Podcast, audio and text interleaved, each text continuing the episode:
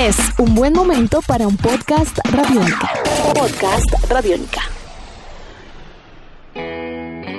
Hola a todos, bienvenidos a una nueva edición de Tribuna Radiónica, este podcast dedicado al deporte, a la vida y a las historias de vida alrededor del deporte, a través del deporte. Edición número 48 de este podcast que les traemos a ustedes con muchas historias, muchas anécdotas, mucha información, entrevistas, invitados, en fin. Y que para esta ocasión tiene un eh, condimento muy especial. Todos hemos visto la participación de Colombia en los Juegos Panamericanos de Lima 2019. Y allá estuvo Radiónica cubriendo no solamente lo que fue el minuto a minuto del detalle de las justas deportivas, sino también conociendo la historia de nuestros deportistas, sus anécdotas, sus victorias, también sus derrotas, sus anhelos, sus miedos y por supuesto sus sueños. Y para este eh, momento, para esta entrega que vamos a hacerles el día de hoy, vamos a recapitular, vamos a recopilar todo lo que hemos logrado obtener a través de audios, a través de entrevistas, a través de historias que nos han contado ellos y también por supuesto hacer un balance de lo que dejó esto para Colombia en materia deportiva, que obviamente es sometimiento a análisis por parte de los especialistas, de los encargados, pero también por supuesto que dejan un halo de esperanza de cara a lo que puede llegar a ser la participación de nuestro país en Tokio 2020. Así que bueno, sin más preámbulo, así comienza Tribuna Radiónica Podcast número 48 a la orden.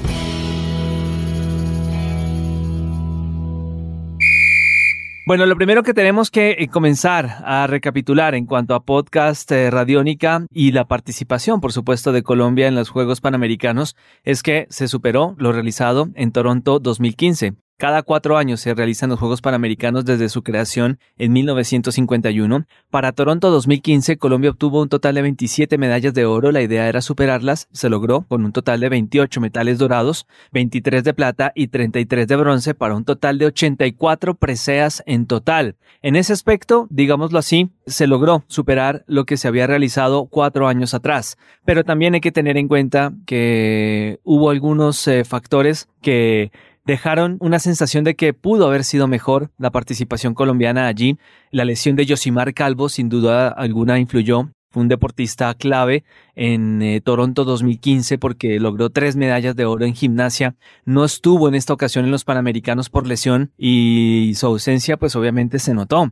También tengamos en cuenta que de los medallistas olímpicos que participaron en Río 2016 y que estuvieron en Lima 2019, apenas eh, dos de ellos obtuvieron eh, medalla de oro. Estamos hablando, por ejemplo, en el caso de Mariana Pajón con el BMX, que logró dejar en alto el nombre de Colombia y pues eh, eso también resintió un poco lo que fue la tabla de medallería para nuestro país. Casos como el de Oscar Figueroa que se retiró en levantamiento de pesas por lesión, otros deportistas que no pudieron participar porque también tuvieron problemas médicos como es el caso de Katherine Ibargüen que apenas pudo hacer el salto largo, no pudo participar en el salto triple y esto también fue un golpe durísimo a la moral de la delegación colombiana en eh, Lima 2019 porque se contaba también con una gran figuración de Catherine en el salto triple y a partir de allí también comenzaron a surgir otra serie de deportes, otra serie de disciplinas y otra serie de deportistas que lograron en un remate final casi que de fotofinish en los últimos cuatro o cinco días de las justas de Lima ganar medallas de oro para subir la moral del grupo, para también lograr el objetivo planteado y para también demostrar que pueden dar de sí para participar en Tokio 2020, pero también para demostrar que hay futuro en el deporte colombiano. Y les voy a citar algunos casos. Hablamos, por ejemplo, de la competencia de clavados. Un deportista muy importante, Daniel Restrepo, logró la medalla de oro en la modalidad de 3 metros también los deportes de conjunto dejaron para Colombia un eh, hecho significativo e histórico. Colombia logró en el fútbol femenino la primer medalla de oro en un deporte de conjunto y esto es algo para destacar. De hecho, los deportes en conjunto en Lima 2019 dieron de qué hablar, no solamente con el fútbol femenino y esa medalla de oro. También en el voleibol femenino lograr la medalla de plata fue algo en verdad significativo. Y si queremos seguir tocando ejemplos, está el rugby femenino, el rugby sevens, que logró medalla de bronce en las justas deportivas de Lima y eso también es para destacar. Podcast Radiónica hay que tener en cuenta que disciplinas que no estaban de pronto en la palestra, que no estaban en la agenda de medallería para el Comité Olímpico Colombiano, dijeron presente. Y es el caso del surf colombiano, que de la mano de los hermanos Giorgio e Isabela Gómez lograron sendas medallas de oro en la modalidad de stand-up paddle surf y eso también es importante. En el ciclismo de pista, por ejemplo, teníamos la posibilidad de ver a grandes deportistas allí. Marta Bayona y Kevin Quintero en el Keirin, por ejemplo, lograron medallas de oro que aportaron de buena manera al desarrollo del ciclismo colombiano y que está mostrando también eh, un recambio importante e interesante en materia de este deporte para lo que son las competencias eh, venideras. También tengamos en cuenta que hay disciplinas como el taekwondo, que de la mano de Miguel Trejos le dieron a Colombia una alegría importante, una disciplina histórica para Colombia en estos Panamericanos y en la cual se obtuvo una participación muy muy importante. Y también hay otras historias importantes para desarrollar, pero esas las vamos a acompañar con voces, con voces de los protagonistas, de cómo han vivido estos Juegos Panamericanos, pero también de cómo lograron a través del deporte cambiar sus vidas. Y vamos a empezar por la primera medalla de oro de Colombia en Lima 2019, nada más y nada menos que Francisco Mosquera en la alterofilia o levantamiento de pesas.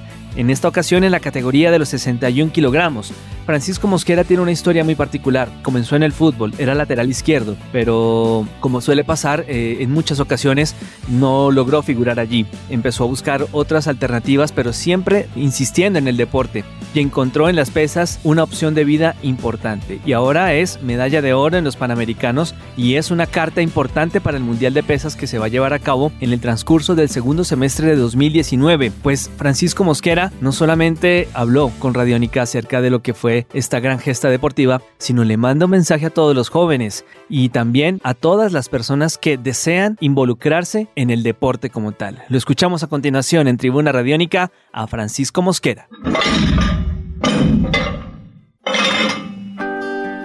Mi nombre es Francisco Mosquera Valencia, actual eh, campeón de los Juegos Panamericanos 2019. Quiero enviarle un saludo a todos esos jóvenes deportistas que aún no son deportistas, a que luchen por sus sueños y a que trabajen fuerte para que le den la gloria a Dios, la gloria también a su familia. Ustedes tienen talento, son grandes personas, esmérense, esfuércense, que las cosas, el deporte, en el deporte dan resultado, un muy buen resultado. Dios los bendiga y espero muy pronto poderlos ver con una medalla de oro. Seguimos hablando de otros protagonistas del deporte que figuraron en estos eh, Panamericanos de Lima 2019. Una medalla de oro que no pudo ser, que estaba en las cuentas del Comité Olímpico Colombiano, era la de Miguel Rodríguez en el squash. En la modalidad individual masculino no logró quedarse con la presea dorada, quedó con la de plata la verdad eh, tuvo un rival durísimo enfrente y no pudo consagrarse como campeón, pero sí logró la medalla de oro dobles mixtos junto a Catalina Peláez y también eh, es un eh, medallista de plata en la modalidad por equipos masculino y con una buena figuración en estos Panamericanos. Miguel Rodríguez es la raqueta de squash número uno de Colombia, también uno de los más importantes de Latinoamérica y es la raqueta número 9 a nivel mundial en este deporte. Miguel Rodríguez, vale la pena mencionarlo, tomó una decisión de vida. Empezó la universidad, paralelamente practicaba el squash, pero no le estaban dando los tiempos para realizar las dos cosas al tiempo. Y allí tomó una decisión muy importante. Tuvo que dejar la universidad, dejó sus estudios para dedicarse de lleno al squash, pero de la mano de su familia. Y esta decisión cambió vidas, porque Miguel Rodríguez no solamente comenzó a darle triunfos a Colombia a nivel internacional y a nivel mundial, sino que también empezó a influir de una forma positiva en otros eh, chicos. Tan pronto terminó la participación de Miguel Rodríguez en el squash, llegaron eh, reacciones de todo el mundo y un niño de Sudáfrica llevó a su colegio una tarea. Tenía que presentar en una cartelera cuál era el deportista que más admiraba y llevó a Miguel Rodríguez. En unas fotos eh, las pegó en la cartelera y allí manifestó que le gustaría algún día ser como él pues eh, tuvimos la posibilidad de hablar con Miguel Rodríguez acerca de qué significa la familia a la hora de tomar decisiones y de qué tanto lo apoyaron para poder practicar este deporte y darle tantas alegrías a nuestro país. Miguel Rodríguez con ustedes acá en Tribuna Radiónica.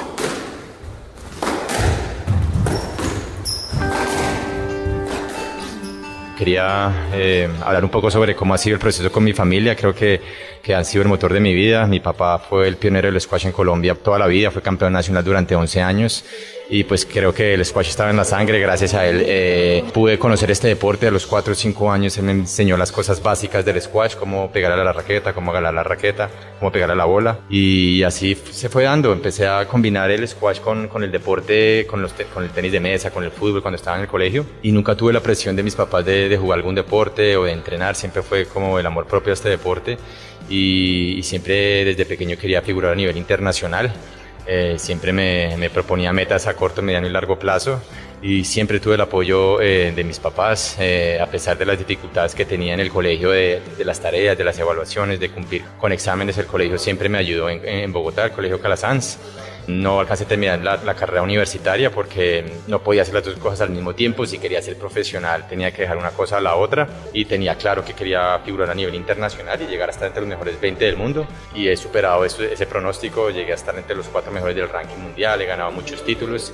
Y mis papás siempre me han, me han, apoyado en, mis decisiones. Y creo que ha sido fundamental todo el apoyo, especialmente de, mi papá, porque él fue el que me enseñó y que fue mi entrenador desde pequeño hasta mis 20 años, entonces siempre estaré muy agradecido. Podcast Radiónica.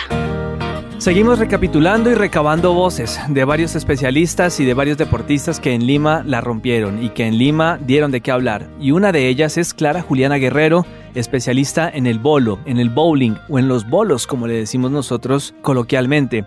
Clara Juliana es quindiana, es eh, campeona del mundo en el bolo, llegó a Colombia a los Panamericanos, tuvo un eh, durísimo, durísimo remate final, una peleadísima final con México en aras de obtener la medalla de oro.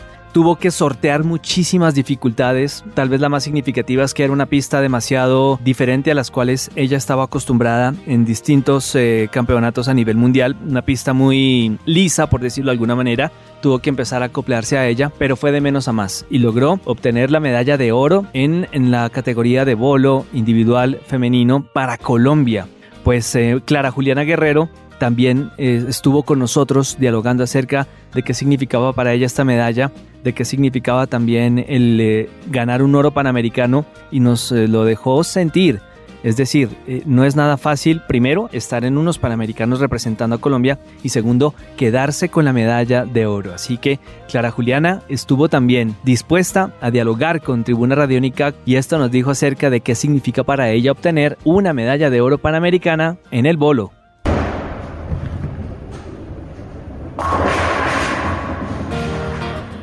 Muchísimas gracias, estoy feliz, eh, una satisfacción inmensa de haberlo hecho bien en unos Juegos Panamericanos, una medalla de oro es lo que siempre sueñas, pero no es tan fácil como parece, es un trabajo de, de muchísimos años de nuevo, toda una preparación eh, para poder venir a hacerlo bien acá. La semifinal estuvo durísima, la final también, muy peleadas, cometí unos errores graves al principio y, tuve que, que, retomar muchísimo y bueno, feliz de que todo salió a mi, a mi favor. Digamos que técnicamente no me sentía muy cómoda estaba jugando, no tenía mucho margen de error. Y cuando te sientes que, que tienes muy poquito, no te puedes equivocar, como que tu swing y tu juego se pone un poco más tenso cuando tienes un poquito más de margen de error estás más suelta y sabes que simplemente puedes ejecutar y todo va a salir bien, pero no me sentía así, me sentía muy apretada y eso en realidad fue lo que, lo que pasó. Lo quieres hacer muy bien, es como ya queriendo hacer demasiado bien y, y te tensas y, y, la ejecución no sale tan bien. Eh, me reenfoqué en simplemente confiar en mi juego, en mi preparación, hice unos pequeños ajustes de velocidad y esto fue lo que me ayudó a, a rematar fuerte, como dices y ganar la de oro. En realidad es, es, es el premio a un trabajo de mucho, mucho tiempo llevo 22 años en la selección Colombia, me fui a mi país para representar a mi país mejor, para prepararme mejor, eh, estar lejos de la familia y dejarlo todo no es fácil, pero esta medalla lo hace valioso y vale la pena en realidad, es una felicidad inmensa. No todo salió como planificamos, pero bueno, esta medalla de oro sí lo hace, sí lo hace muy bien. No es fácil ganar en, en un oro en Panamericanos. Así lances muy bien. Nuestro deporte es supremamente complejo. No te puedes equivocar en la estrategia. A veces estás lanzando precioso y simplemente no te salen las cosas. Entonces, eh, bueno, al principio de la semana no era como lo planeábamos. Yo físicamente no me sentía el 100%, la verdad. Entonces tenía mucho, como muchas cosas en mi cabeza. Tenía que pensar un poquito más de lo que estoy acostumbrada en competencia. Eh, pienso que tiene que ver un poco con el approach, que es el piso, está supremamente liso y no podía hacer el mismo ritmo de mi caminado. Y me cambió como el timing y, me cambió la sensación y, y, fue difícil durante toda la semana para mí. Este año es supremamente importante para nosotras, obviamente juegos y en agosto 22 vamos para Las Vegas al Mundial Femenino. El Mundial pasado logramos medalla de bronce, somos terceras del mundo en equipos, así que todas estamos muy, muy emocionadas de regresar y Dios quiera poder estar en el podio de nuevo. Una de las disciplinas de las cuales eh, Colombia siempre se ha sentido orgulloso, más que todo en grandes citas deportivas, no tanto en el ciclo olímpico, es el ciclismo. Ya hemos eh, logrado presenciar y de primera mano los colombianos el título del Tour de Francia con Egan Bernal. Pero el ciclismo particularmente llegaba a Lima 2019 con el objetivo de comenzar un proceso de recambio, pero también de empezar a tratar de mirar jóvenes valores para tratar de presentar mayores logros en eh, futuros eh, años. Pero sin embargo, también el ciclismo cuenta con unas historias de vida increíbles y una de ellas con la cual nos encontramos fue la de Milena Salcedo. Milena Salcedo que integró el equipo femenino de ciclismo de pista, obtuvieron el bronce por equipos. También llegó al ciclismo para tratar de, eh, obviamente, tener una disciplina deportiva en la cual pudiera desempeñarse como estilo de vida. Comenzó en el patinaje, como muchos de los deportistas que optan por el ciclismo de pista. ¿Y por qué es un común denominador esto? Muchas veces muchos deportistas arrancan en el patinaje. Para mantenerse allí en el patinaje tienen que mantener fondo físico. ¿Y cómo se mantiene el fondo físico? Pues con la bicicleta. Y si algo llega a fallar en el patinaje, pues eh, muchas veces ocurre que en el ciclismo encuentran una opción muy importante para seguir adelante. Este fue el caso de Milena Salcedo, que sufrió un accidente cerebrovascular en el 2011 aproximadamente y sufrió la parálisis de la mitad de su cuerpo y del hemisferio izquierdo para ser eh, totalmente claros.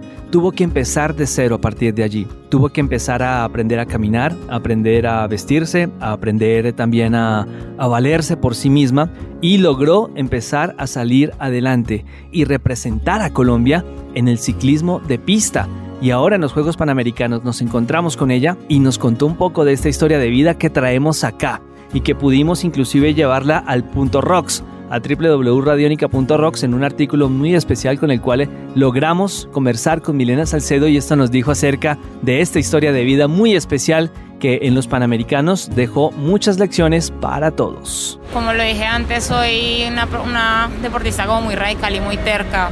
Creo que eso es lo que más me caracteriza. El carácter mío es bastante fuerte y al escuchar a los médicos eh, decir que no podía seguir, que me tenía que olvidar del deporte, que, que ya no podía seguir haciendo mi vida como lo, lo, que estaba acostumbrada, como que me impulsó más. Yo creo que eso fue lo que, lo que me hizo como, como meterme en la casa y decir, no, yo les voy a demostrar que, que eso no es así y, y, me voy a parar de la cama mucho antes de lo que ellos decían. Eh, entonces, pues prácticamente entrené muy, muy duro. Fueron meses y meses de terapias en donde me mentalicé a no a ir a correr ni, ni esto, sino me mentalicé a, que volvería a ser deportista. Dije, no, no, o sea, yo tengo que lograrlo y, tengo que, que, valerme por mí mismo otra vez, porque era una deportista en ese momento que ya era, pues, eh, sola, tenía mi independencia, eh, tenía 23 años, prácticamente ya, ya tenía como toda mi vida planeada y, saber que tienes que volver otra vez a, casa de, de, los papás, a que prácticamente te bañen, te vistan, te den de comer, eh, fue bastante duro, fue bastante fuerte para mí y no quería eso para ellos tampoco. O sea, la tristeza que, digamos, tenían mis papás al verme a mí tirar una cama fue también lo que me hizo como, como llenarme de aliento y, y querer salir adelante. Y si estamos hablando de cómo el deporte cambia vidas y cómo el deporte salva vidas, tenemos que hablar de la historia de Daniel Restrepo, una de las medallas más importantes de Colombia en toda la historia de los Panamericanos. Medalla de oro en clavados en la modalidad de trampolín, 3 metros. Y fue una medalla importante, significativa, porque por primera vez en la historia de la natación olímpica en unos Juegos Panamericanos, Colombia logró la medalla de oro y la logró de la mano de Daniel Restrepo, un chico con una historia de vida también muy fuerte, Cuando tenía cuatro años, Daniel eh, Restrepo sufrió hiperactividad y un síndrome de falta de atención. Los médicos le dieron a sus papás dos opciones. O lo ponen bajo observación médica y lo someten a medicamentos, o lo ponen a practicar un deporte. Los papás no lo tuvieron que pensar dos veces de ninguna manera. Lo pusieron a practicar clavados y hoy por hoy es el primer colombiano que le da una medalla de oro a nuestro país en clavados en toda la historia de los Panamericanos. Con Daniel Restrepo también tuvimos la posibilidad de dialogar. Nos contó acerca de lo que significó esta medalla, de lo difícil que es pararse en ese trampolín ya en el momento de la competencia oficial, pero también nos eh, mostró un poco y nos hizo saber de pronto ese malestar que sienten a veces los deportistas porque siempre luchan ellos en el exterior por tratar de dejar el nombre de Colombia muy en alto, pero muchas veces hay otras personas que se la pasan hablando mal de nuestro país y ellos con sus resultados están transformando esta historia y están dando de qué hablar también positivamente de nuestro país. Daniel Restrepo acá, Tribuna Radiónica, contándonos un poco esta historia. Sí, así es. Es una ronda de saltos. En las dos primeras rondas tuve saltos entre 6, 5 y medio. Pues los he hecho eh, mejor, pero bueno, son mis dos clavos que me dan un poco de dificultad. Tengo que entrenarlos más que los otros. Pero ya las rondas restantes son clavos que me favorecen, que no me dan tanta dificultad, que ya los tengo más aprendidos, que los entreno muy bien. Y bueno, tienen un grado de dificultad muy bueno y, y eso es lo que me da las puntuaciones y para arriba. Muy contento por esas dos cosas, porque es la primera medalla para la natación en los Juegos Panamericanos y siempre se trata como de marcar la diferencia. Y, y lo otro, por mis papás, pues sí me ponía como nervioso un poquito eso, porque como para no hacerles perder la avenida. Entonces, ellos siempre me acompañan en mi proceso, cada que pueden me acompañan en una competencia. Y yo sé, y, y mis padres me lo han dicho mucho, que independiente del resultado, ellos siempre van a estar contentos, orgullosos de mí, me van a apoyar y eso me da mucha tranquilidad también a la hora de saltar. Bueno, ya en el último salto, eh, un tembleque en las piernas muy grande, pero, pero bueno, no, o sea, con mi psicóloga, eh, ella me ayuda mucho, mi psicóloga Lina, que es fundamental para mi proceso, mi trabajo, como mi entrenador y el cuerpo médico, bueno, eh, pasaban muchas cosas. Cuando la gente te grita, te grita y, y ya te anuncian, entonces es una sensación no tan agradable, porque sabes que, que, lo tienes que hacer sí o sí. Pero bueno, ya lo he entrenado mucho y solamente es un salto más. Con esta medalla se consiguió el cupo a Tokio 2020. Es algo, algo que me pone muy contento, muy feliz, que me quita como también un peso de los hombros, porque genera presión. Venía al Campeonato Mundial en Corea, donde quedé a dos puestos de conseguir el paso a Tokio. Pero bueno, todo eso hay que convertirlo en algo positivo y en la hora de otra competencia seguir. Practicar el deporte de alta competencia no solamente significa, obviamente, dejar de lado muchísimas cosas, también eh, el dejar de lado muchísimos momentos y que uno atesora con la familia, porque uno en esto tiene que adquirir mucha disciplina. Practicar el deporte no solamente es con el objetivo de ser campeones y de obtener también títulos y de obtener la gloria y ser eh, la tapa de todos los periódicos, eh, ser eh, también eh, objeto de admiración por las personas, sino que también es una decisión de vida a los cuales los deportistas tienen que someterse y que tienen que también eh, empezar a entender que hay que dejar de lado muchísimas cosas. Tuvimos la posibilidad de dialogar con Ubaldo Duani, entrenador de Catherine Ibargüen. Catherine Ibargüen eh, llegó a lo más alto del salto triple en la Liga de Diamante, eh, medalla de oro en Río 2016, pero también tuvo que dejar de lado muchísimas cosas. Los requisitos para poder ser un atleta como Caterina Ibargüen, lo primero es mucha disciplina. Si usted no tiene disciplina eh, todo el tiempo, tanto la disciplina en los entrenamientos, disciplina en los estudios, disciplina en, los, en, en, en todas partes donde usted se presente, no le va a permitir llegar a ser como, como Caterina. Una vez que usted tenga disciplina, le va a permitir eh, usted someterse al rigor de los entrenamientos, al rigor de la disciplina de las concentraciones de entrenamiento que, que todos atletas y entrenadores tienen que hacer. Y cuando nosotros estamos en ese nivel, significa que va a estar lejos de la familia, que va a estar lejos de sus seres queridos en muchas ocasiones. Y si uno no tiene disciplina, pues no va a poder cumplir con todos esos parámetros. Podcast Radiónica. Hay una percepción que yo tenía al inicio de estos Juegos Panamericanos y es que los deportistas por momentos tenían que hacer sacrificios para poder practicar el deporte pero esa percepción ha ido cambiando con el transcurrir de los juegos. Ha ido cambiando de tal manera que un deportista no opta por hacer sacrificios, sino que toma decisiones. Y toma decisiones para practicar deporte y toma decisiones para ser parte de la alta competencia. Entonces, ese es un tema también que toca empezar a revisar con varios de los deportistas, que muchas veces están donde están es porque han sabido encauzar su buen camino y también obviamente piden un poco más de apoyo. Las chicas de voleibol femenino, por supuesto, pidieron más visibilización hacia los deportes de conjunto y con esta gran actuación en Lima 2019 seguramente van a empezar a estar un poco más en el radar. La idea también es que los deportistas de alto rendimiento en Colombia no solamente puedan entrenar en unas condiciones coherentes, en unas condiciones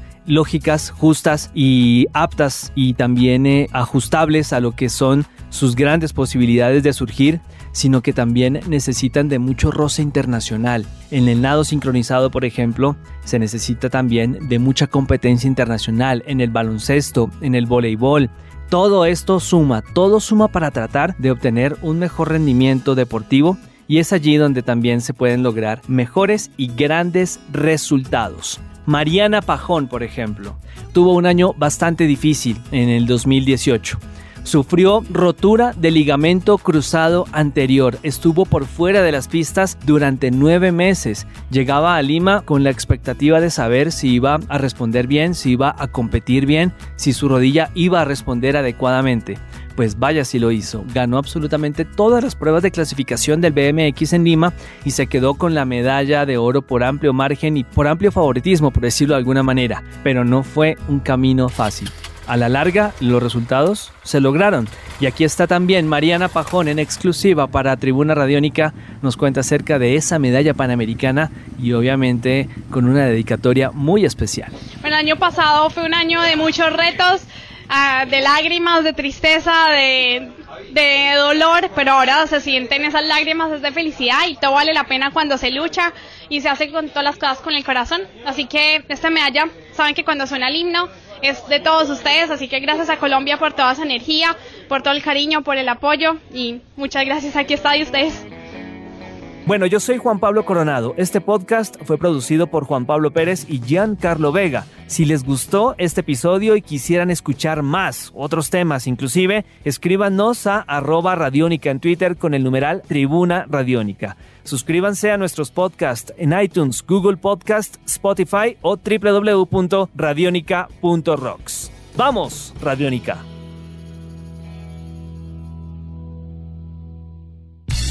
Nuestros podcasts están en radionica.rocks, en iTunes, en RTVC Play y en nuestra app Radionica para Android y iPhone. Podcast Radionica.